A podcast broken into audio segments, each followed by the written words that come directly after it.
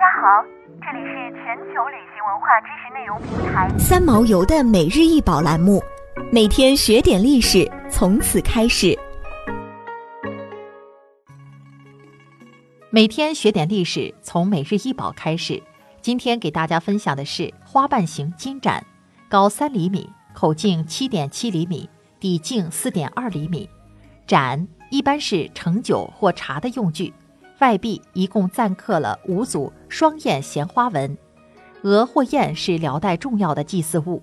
辽代的金银器上经常能看见鸿雁纹，或许与契丹人春那波捕猎鹅雁的独特制度有密切关系。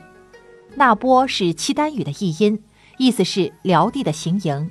它与中原皇帝的行在、行宫有很大的不同。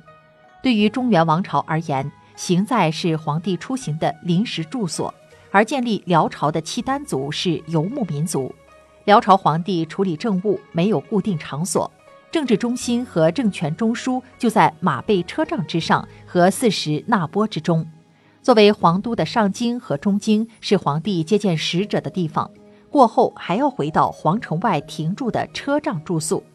不久前提到这个花瓣形金盏。或许与四时那波中的春那波有密切关系。春那波又叫春水，意思春雨雨水，地点在如今的吉林白城市东北的鸭子河。正月上旬，皇帝的车仗从辽上京出发，到达鸭子河，在冰上搭建帐篷，凿冰钩鱼，等冰雪消融的时候，天鹅飞回的时候，纵鹰捕鹅猎雁。皇帝得到头鹅以后。首献宗庙祭祀祖先，然后群臣各献酒果，纵饮作乐。那波制度是辽朝治国安邦的制度，它在辽廷的政治生活、日常生活中有着不可或缺的作用。